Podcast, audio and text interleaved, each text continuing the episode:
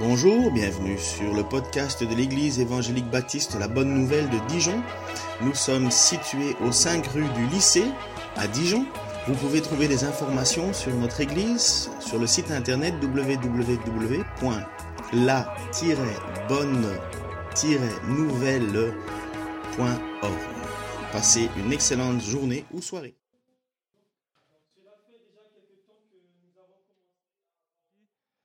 Les dix commandements. Et nous avons déjà commencé même euh, d'aborder les commandements de la deuxième table d'alliance. Cette euh, deuxième table qui traite les commandements qui sous-tendent notre relation horizontale, c'est-à-dire notre relation les uns envers les autres. La relation qui nous unit les uns envers les autres. Nous avons déjà abordé le premier commandement de cette deuxième table, le premier commandement de cette deuxième table de la loi morale, qui dit Honore ton père et ta mère, honore ton père et ta mère, afin que tes jours se prolongent dans le pays que l'Éternel ton Dieu te donne. Cet honneur était, était expliqué comme étant premièrement une obéissance pour des enfants qui doivent obéir à leurs parents en tout, en toutes choses et deuxièmement comme étant un respect, le respect et l'assistance nécessaire que je dois manifester à l'égard de mes parents étant adulte. Un adulte indépendant, il manifeste un respect à ses parents, il assiste ses parents dans les faiblesses et quand ils ont besoin de lui. Dans cette table de la loi, c'est le seul commandement qui est libellé positivement, alors que je peux représenter comme un feu vert, allez-y. Les, commandements qui suivent sont libellés négativement. Je peux d'ailleurs le, le représenter comme un feu rouge, arrêtez-vous. Tu ne commettras pas de meurtre, tu ne commettras pas d'adultère, tu ne commettras pas de vol, tu ne convoiteras pas. Arrêtez-vous, le feu est rouge. Donc, la fois passée, nous avons abordé le meurtre comme la violence, comme le fruit de la colère et de la haine, comme le contraste de l'amour. Ce matin, je vous propose d'aborder le septième commandement qui traite la question de la sexualité. Pourquoi il faut en parler? Parce que la Bible en parle. Avant d'aller plus loin, je vous invite à lire avec moi la parole de Dieu dans Exode 20, le verset 14, qui dit, Tu ne commettras pas d'adultère. Tu ne commettras pas d'adultère. Je vais aborder tout au long de ce message l'adultère comme une interdiction, premièrement. Deuxièmement, comme une violation du mariage. Troisièmement, comme une affaire de cœur. Tu ne commettras pas d'adultère.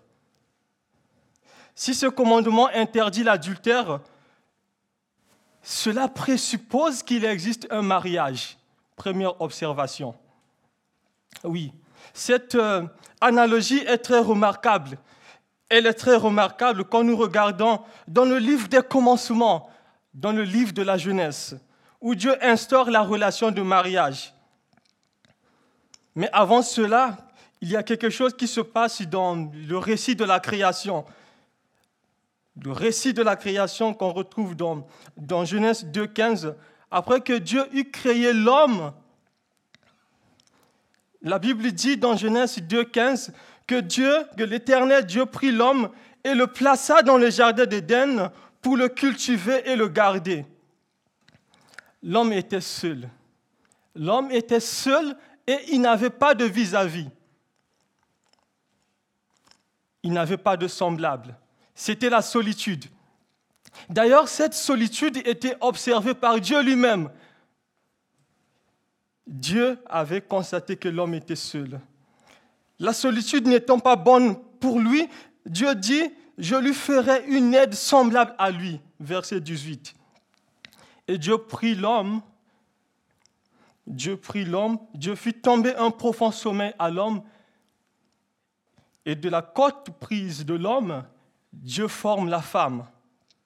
Dieu forme la femme et il instaure une relation de mariage au cours de laquelle il dit, l'homme quittera son père et sa mère et s'attachera à sa femme et se joindra à sa femme et se collera à sa femme.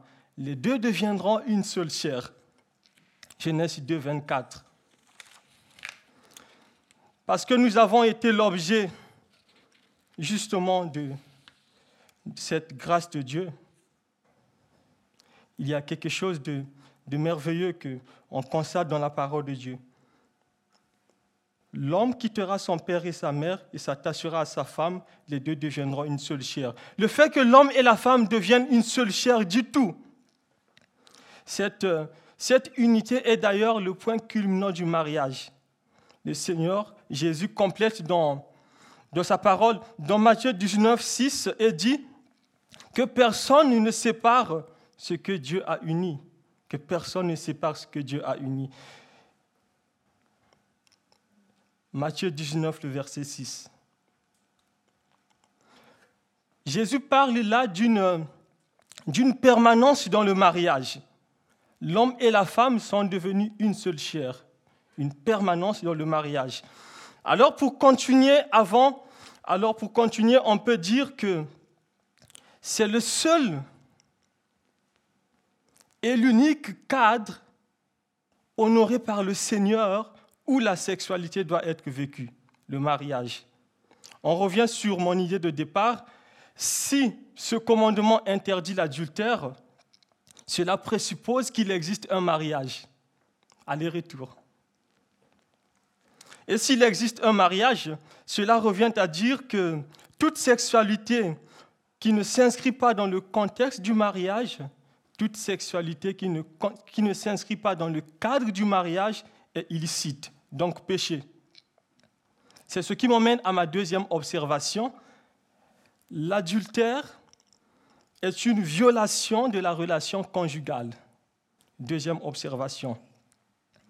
Au sens physique, en fait, le mot adultère désigne justement, désigne en quelque sorte les rapports sexuels entre les rapports sexuels avec toute autre personne que son conjoint. Les rapports sexuels avec une autre personne que son bien-aimé, avec une autre personne que sa bien-aimée, l'adultère. Et dans la Torah, c'est-à-dire les cinq livres de Moïse, l'adultère se présente comme euh, l'un des péchés les plus méprisables, les plus odieux, et qui d'ailleurs était punissable de mort au même titre qu'un meurtre un homicide avec préméditation, au même titre qu'un assassinat. Dans la, dans la loi, l'adultère était puni de mort. Quelqu'un a dit que l'adultère est à la vie familiale ce qu'un meurtre est à la vie individuelle. L'adultère tue la vie de famille. L'adultère tue la vie familiale. C'est pour cette raison que la loi de Dieu y attache une grande importance. Et dans la loi mosaïque, il y a même une peine de mort qui est associée à cela. Le péché d'adultère est puni de mort de la loi mosaïque de la même manière qu'un meurtre. Quand on attrape quelqu'un qui a commis un adultère, il est puni de mort, comme on attrape une personne qui a commis un homicide, il est puni de mort. C'est ce que Lévitique 20, le verset 10 dit et précise, si un homme commet un adultère avec une femme mariée, s'il commet un adultère avec la femme de son prochain, l'homme et la femme adultères seront punis de mort. Lévitique 20, le verset 10. Par là, on voit vraiment l'importance que Dieu accorde au mariage, l'importance que Dieu accorde à la relation conjugale. Dieu veut, au travers de ce commandement, préserver la sainteté de la famille. Il veut préserver la sainteté de la famille. C'est pour cette raison que la Bible déclare dans Hébreu 13, le verset 4, que chacun respecte le mariage et que les époux restent fidèles l'un à l'autre, car Dieu jugera les débauchés et les adultères. Il y a une, image que Dieu veut communiquer à ses enfants au travers du mariage. C'est l'image de Christ et de son Église. Éphésiens 5, le verset 32. L'image de Christ et l'Église. Mike Evans disait à ce sujet que le mariage est un symbole comme un poteau indicateur vers le ciel, comme Christ et l'Église, selon Mike Evans. Le Seigneur Jésus est le modèle parfait de l'amour. Il est le modèle parfait de l'amour. Qu'a-t-il fait? Il a manifesté son amour sur la croix, où il est resté fidèle jusqu'au bout. Il est resté fidèle jusqu'à la mort. Il est resté fidèle jusqu'à la mort, jusqu'à la mort à la croix. C'est en connaissant cet amour sacrificiel de notre Seigneur Jésus, l'époux fidèle, que tu auras en tant qu'époux à combattre tout mauvais désir pour rester fidèle à ta femme. C'est en comprenant en tant qu'épouse que tu as été l'objet de la grâce de Dieu que tu combattras tout mauvais désir pour rester fidèle à ton époux. Parce que nous avons été l'objet de la grâce de Dieu, c'est parce que nous avons été l'objet de l'amour de Dieu que nous voulons vivre dans la sainteté, nous voulons ressembler à Jésus-Christ. Et cette, cette marche, cette vie de sainteté passe également par la pureté sexuelle. Alors, qu'est-ce que je peux faire de façon pratique en tant que, en tant que marié? Quand je suis devant une tentation sexuelle Qu'est-ce que je peux faire de façon pratique en tant que célibataire quand je suis devant une tentation sexuelle? Que faire? Joseph nous dit qu'il ne connaît pas un autre moyen, il ne connaît pas une autre solution sinon la fuite. Vous connaissez certainement ce qui lui était arrivé. Pour ceux qui ont déjà euh, euh, lu Genèse 39, je parle bien de Joseph le rêveur le rêveur. Ce Joseph qui était aimé de son père, mais qui était également l'objet de, de, moqueries. Il était également l'objet de la jalousie par ses frères qui vont le vendre comme esclave. Alors Joseph, il arrive en Égypte et l'un des officiers de Pharaon nommé Potiphar l'achète. Joseph, Joseph devint son esclave.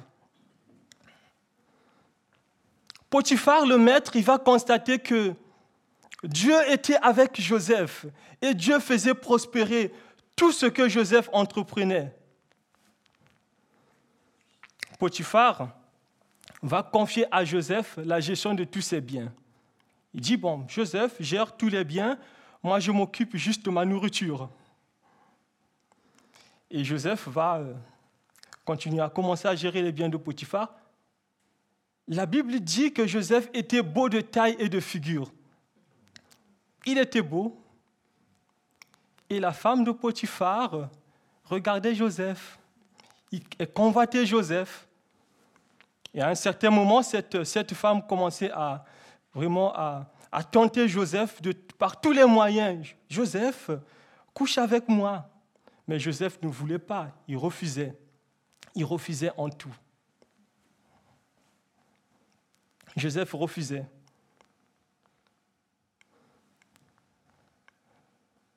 Couche avec moi, Joseph.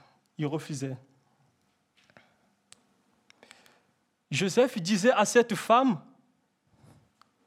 comment pourrais-je, comment pourrais-je commettre un si grand mal et pécher ainsi contre Dieu? Joseph savait que en cédant à la tentation, il péchait premièrement, il désobéissait premièrement à Dieu avant de désobéir à Potiphar, son maître.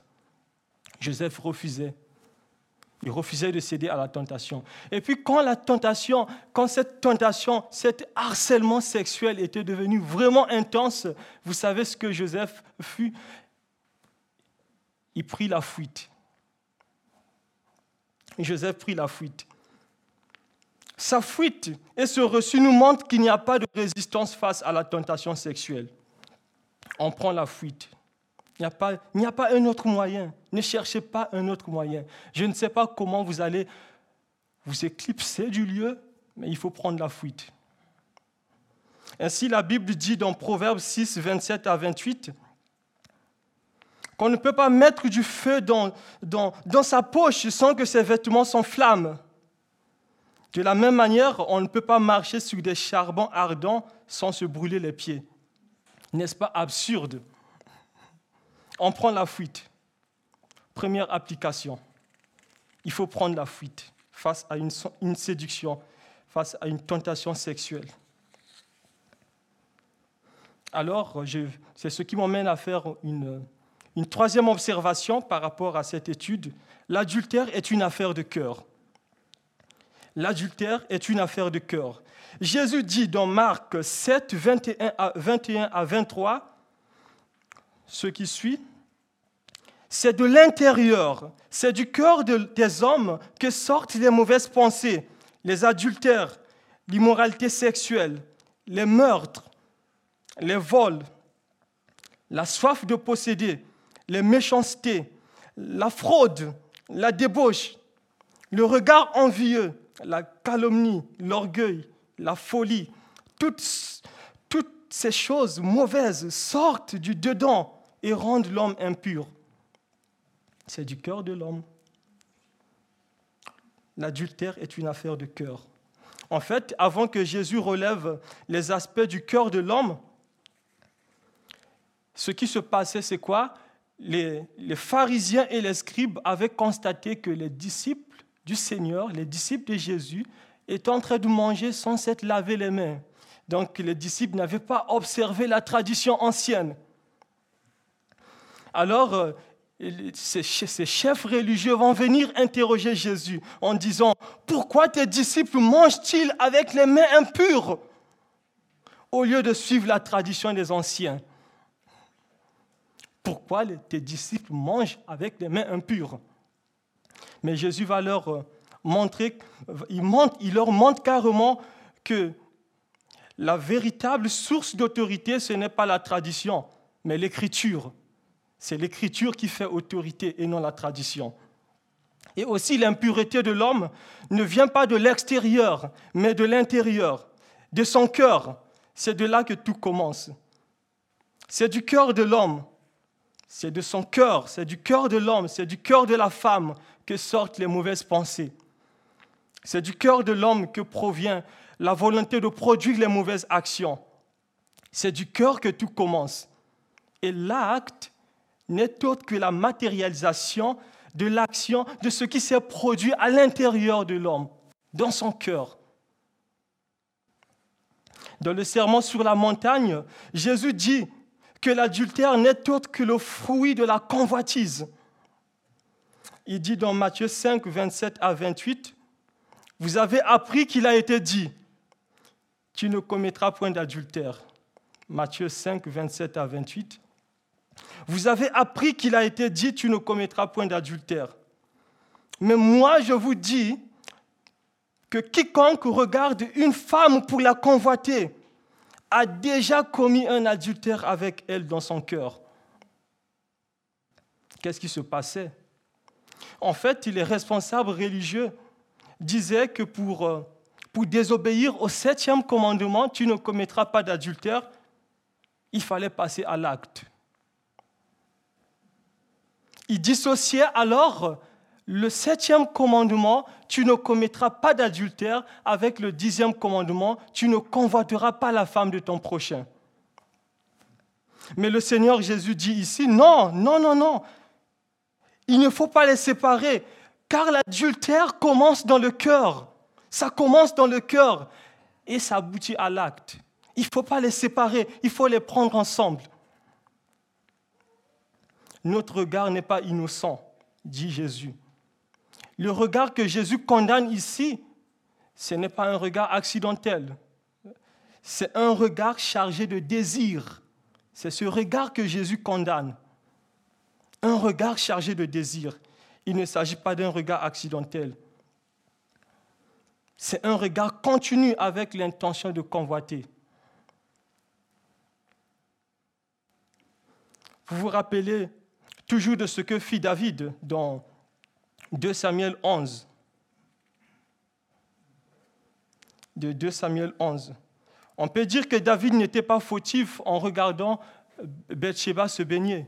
David n'était pas fautif. Il se promenait sous le toit de son palais. Il se promenait. Peut-être qu'il faisait la sieste. En regardant, en marchant un petit peu, il paraît que quand on, a un peu trop mangé, c'est conseillé de marcher. Et David, il était dans son palais, il est en train de marcher. Et, il a regardé, il a vu Bathsheba se baigner. David n'était pas fautif en, voyant, quand il avait aperçu Bathsheba. Mais David avait un problème. David avait un problème. Son regard est allé trop loin. C'est pas comme ça, David, qu'on regarde la femme de ton prochain. C'est pas comme ça que tu dois regarder la femme de ton prochain, David. Tu as un problème, David. Il regarde Bathsheba, qui se baignait. Il est allé trop loin dans son regard. Il avait déjà commis adultère dans son cœur. Qu'est-ce que David fera par la suite? Il va faire appel à Bathsheba. Viens chez moi, viens dans ma chambre. Mais elle est mariée, David. Imaginez vous-même la suite. Adultère avec Bathsheba et meurtre avec préméditation du mari de Bathsheba. Désobéissance au sixième commandement, tu ne commettras pas de meurtre, désobéissance au septième commandement, tu ne commettras pas d'adultère. Mais heureusement que David s'était repenti de son péché, sinon il perdait sa royauté, hein, parce que Dieu a en horreur le péché. Dieu déteste le péché. Et il nous laisse le psaume 51 que nous, que nous aimons lire, qui nous, qui nous encourage vraiment à, à nous remettre, à nous repentir, le psaume 51, que David va écrire par la suite. Job savait que le péché commence dans le cœur, au même titre que, que l'adultère. Job savait que le péché commence par le cœur. Regardons ce qu'il dit dans Job 31, le verset 1. Pourtant, j'avais conclu un pacte avec mes yeux. Il ne devrait jamais porter un regard chargé de désir sur une jeune fille. Oui. Le cœur du méchant, le cœur du méchant se complaît à l'avance et respire le péché. Mais le cœur d'une personne qui craint Dieu se protège à l'avance. C'est ça, n'est-ce pas tout le contraste? Le cœur du méchant se contrait à l'avance et respire le péché. Mais le cœur d'une personne qui connaît Dieu se protège à l'avance pour ne pas pécher contre Dieu. Il se protège à l'avance. Psaume 119, 37 à 38 dit Détourne mes yeux des choses vaines et fais-moi vivre dans tes voies, dans les voies que tu as tracées. Accomplis pour ton serviteur ce que tu as promis à ceux qui te révèrent. Aussi l'apôtre Paul pouvait dire à son enfant de la foi, Timothée, dans 2 Timothée 2, 22, Ah, Timothée, mon enfant, Timothée, mon enfant de la foi, fuis, fuis les passions de la jeunesse et recherche la justice, la, foi, l'amour, la paix avec ceux qui invoquent le Seigneur d'un cœur sincère. Fuis les passions de la jeunesse, recherche la justice la foi, l'amour avec ceux qui invoquent le Seigneur d'un cœur sincère. L'adultère comme le meurtre, ainsi que tout autre péché se guérit. Il n'y a pas un péché que Dieu ne peut pas pardonner. Dieu, il, il pardonne. Dieu pardonne. Dans la suite du passage du serment sur la montagne que nous avons lu, Jésus dit dans Matthieu 5, 29 à 30, Matthieu 5, 29 à 30 dit, Si ton œil droit te fait tomber dans le péché, arrache-le, arrache-le au loin, arrache-le et jette-le loin de toi car il vaut mieux pour toi perdre un de tes organes que de voir ton corps entier précipité en enfer. Si ta main droite te fait tomber dans le péché, coupe-la et jette-la loin de toi. Il vaut mieux pour toi perdre un de tes membres que de voir ton corps entier, tout ton corps jeté en enfer. Ici, Jésus indique la solution. Jésus indique la voie la voie à suivre pour être guéri. Regardez bien. Si le problème de l'homme est dans le cœur, à quoi servira-t-il d'arracher l'œil droit?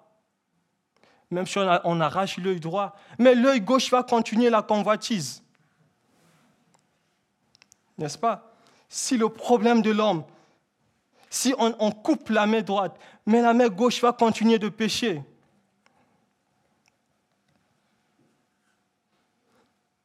Est-ce qu'il faudrait le prendre littéralement?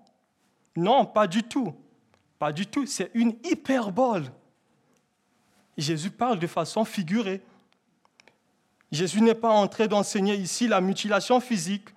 D'ailleurs, aucun apôtre, aucun disciple du Seigneur ne sait arracher l'œil ni couper le pied ou le bras.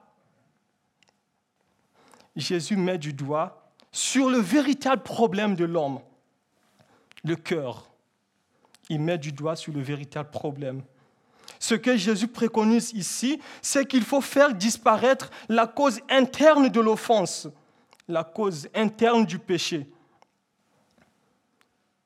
Puisqu'un cœur qui, convoite aboutira finalement à l'adultère, c'est le cœur qu'il faut changer.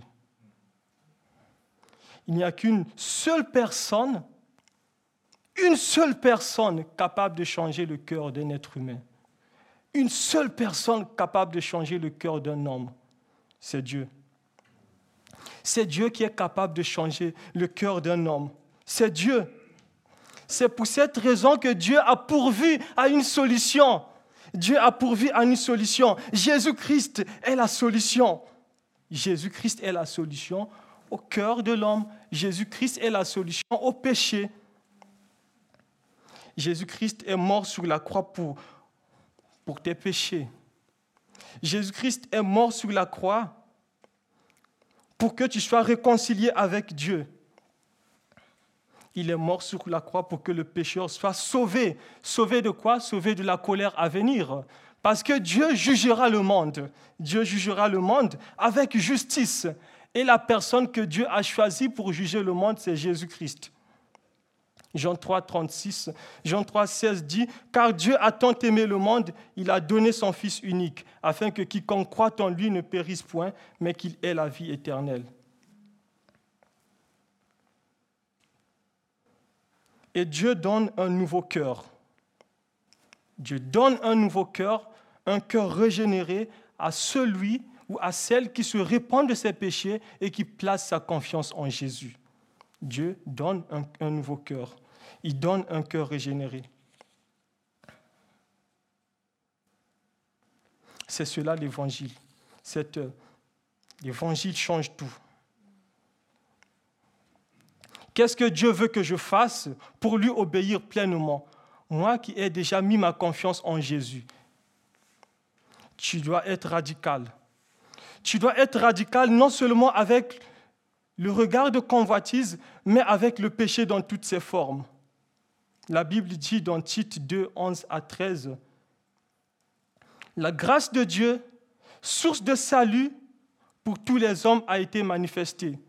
Elle nous enseigne à renoncer à l'impiété et aux convoitises mondaines et à vivre dans le siècle présent selon la sagesse, la justice et la piété, en attendant la bienheureuse espérance et la manifestation de la gloire du grand Dieu et de notre Sauveur Jésus-Christ quelles sont les choses qui sont pour moi des écueils? Quelles sont les choses qui me poussent à pécher? Qu'est-ce que je peux faire pour ne pas pécher? Qu'est-ce que je peux faire pour me débarrasser de ces choses? La discipline, la privation. Vous connaissez vous-même ce qui vous pousse à pécher. La discipline, la privation peut nous aider à se débarrasser de ça. Oui, nous devons être radicaux avec le péché parce que Dieu aussi a utilisé un moyen très radical pour nous sauver, la croix. La croix était le seul moyen, un moyen très radical, c'est ce que dit l'Écriture. La croix, sur la croix, Jésus-Christ s'est fait pécher pour que nous soyons acceptables devant Dieu. C'était difficile pour Dieu hein, de faire mourir son propre fils. C'était un moyen radical. Et nous aussi, étant, parce que nous appartenons à Jésus, nous devons vraiment être radicaux avec le péché. C'est parce que l'Esprit qui a ressuscité Jésus-Christ dont les morts habite en nous que nous avons, que nous pouvons maintenant remporter la victoire dans le péché. Le Saint-Esprit qui habite en nous est une puissance. Le Saint-Esprit est une puissance. Oui. Proverbe 28, 13 dit, Celui qui cache ses transgressions ne prospère point, mais celui qui les avoue et les délaisse obtient miséricorde. Peut-être tu es lié par un péché quelconque, tu veux abandonner mais tu n'arrives pas.